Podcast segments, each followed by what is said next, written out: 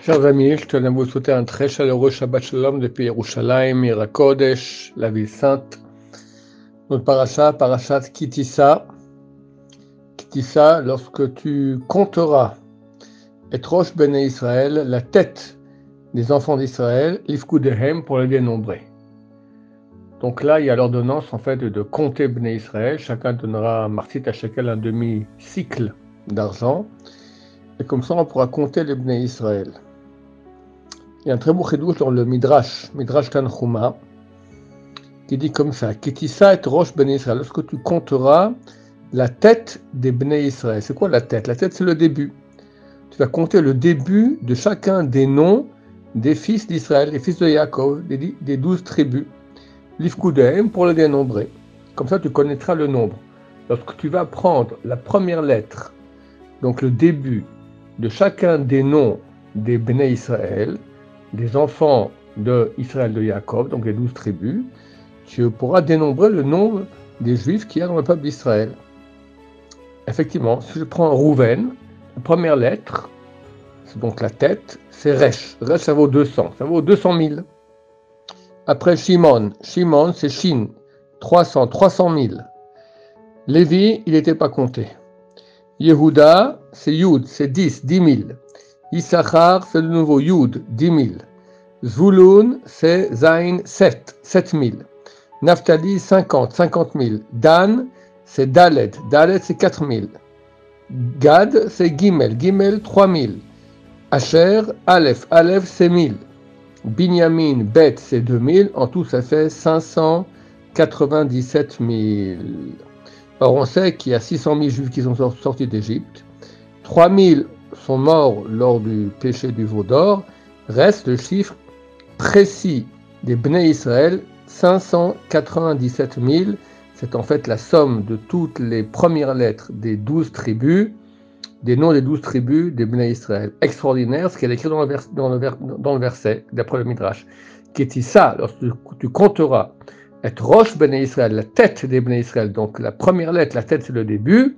Lif Goudem pour les dénombrer. Autre très, beau redouche de la paracha. Donc on parle dans la paracha de, du Shabbat. Il y a une dans traité Brachot, page 14, qui dit que celui qui ne rêve pas pendant sept jours, alors il appelait rat, il appelait mauvais, mécréant. La question se pose des gens qui ne se, souviennent pas. Tout le monde rêve, mais beaucoup ne se, souviennent pas de leurs rêves. Des années, des fois. Alors pourquoi est-ce que le pauvre il serait appelé mécréant, rat C'est une, question que pose le Gaon de Vilna. Et lui explique comme ça, il dit comme ça. Il dit en fait, tout, tout ce monde, c'est un grand rêve. Chacun va investir, va commencer à travailler pour ci, pour ça, faire des études, un bac plus 6, un bac plus 7. Tout, pour arriver à toutes sortes de, de, buts qui sont en fait un grand rêve. Parce qu'un jour, on finit sous terre, tout cela disparaît, reste une seule chose, à quel point tu as servi Dieu, à quel point tu as aimé Dieu, à quel point tu as fait ses mitzvot, à quel point tu as sanctifié le nom de Dieu dans, ta vie. C'est ça ce qui nous reste pour l'éternité. Tout le reste, c'est un grand rêve. Maintenant, quelqu'un qui vit comme un bon juif. Alors pendant les six jours de la semaine, il est occupé, il, est dans le rêve. Il s'occupe, les affaires, les, gagner sa vie, etc. Mais Shabbat, bah Shabbat, bah menoucha, vient le Shabbat, vient le, le calme, le repos.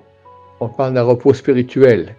Il peut être enfin désaliéné de, de la prison de ce rêve mauvais qu'est ce monde, s'occuper sans cesse de gagner plus d'argent, de faire ci, de faire ça, Shabbat c'est terminé. Il peut réfléchir au vrai but de sa vie. Pourquoi j'existe?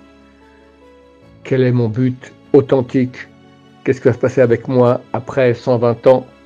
Et là, il se réveille de ce rêve.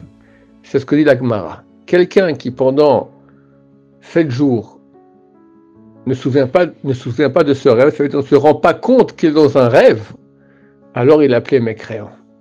Et celui qui, une fois tous les sept jours, Shabbat, il comprend que les six jours qu'il a vécu, c'est un rêve, c'est un mauvais rêve, un cauchemar de devoir gagner, sa vie, faire ci, faire ça, c'est complètement à côté, à côté de sa vie. il, est dans l'erreur. Mais au moins Shabbat, il se réveille et il comprend qu'il y a une réalité autre qui est la vraie réalité. Alors lui, ça va. Mais si même Shabbat, il continue à être dans le rêve, ça veut dire qu'il ne se rend pas compte qu'il rêve, d'accord? Alors ça veut dire c'est quelqu'un qui maintenant sept jours passent sans qu'il se rende compte qu'il rêve. Il ne rêve pas. Alors lui, il appelait mes créants. Voilà, chers amis, très bientôt. J'aime pas donner des dates, on peut se tromper, on n'est pas des prophètes. Mais euh, c'est écrit qu'au mois de Nissan, on a été sauvés. Au mois de Nissan, on va être sauvés. La date de Pessah est une date extrêmement propice. Ça nous reste maintenant sept semaines et trois jours environ, si je me souviens bien, si je me calcule bien. Dans sept semaines et trois jours, c'est la Géoula, ben, Hashem, Mashiach vient. Et on va sortir du rêve, du cauchemar de ce monde-ci pour rentrer dans la vraie réalité de la connaissance de Dieu. Il ne reste pas beaucoup de temps. Il faut se réveiller, comprendre maintenant pourquoi nous vivons, quels sont les vrais buts de notre, de, notre, de notre présence ici sur Terre, commencer à investir beaucoup, chipper tout ce qu'on peut, parce que bientôt c'est fini. Mais dans on va se réveiller de ce mauvais rêve. On comprendra à quel point on a investi dans n'importe quoi. C'est pas trop tard. C'est pas trop tard. On peut se réveiller en dernière seconde. Il y a la Gemara dans le traité Avodazara, page 17, par de Eliezer Ben C'est un grand, grand rachat. Et il a fait chouva. Il a fait chouva en quelques minutes. Et il est mort. Mais il a fait chouva. Et une voix est sortie du ciel. Il a dit Rabbi Eliezer Ben est invité au Olam Rabbi Lanassi à l'époque, c'était le grand sage qui a écrit toute la Mishnah, un, des plus, grands de l'histoire. On dit que c'est une réincarnation de Yaakov Avinu.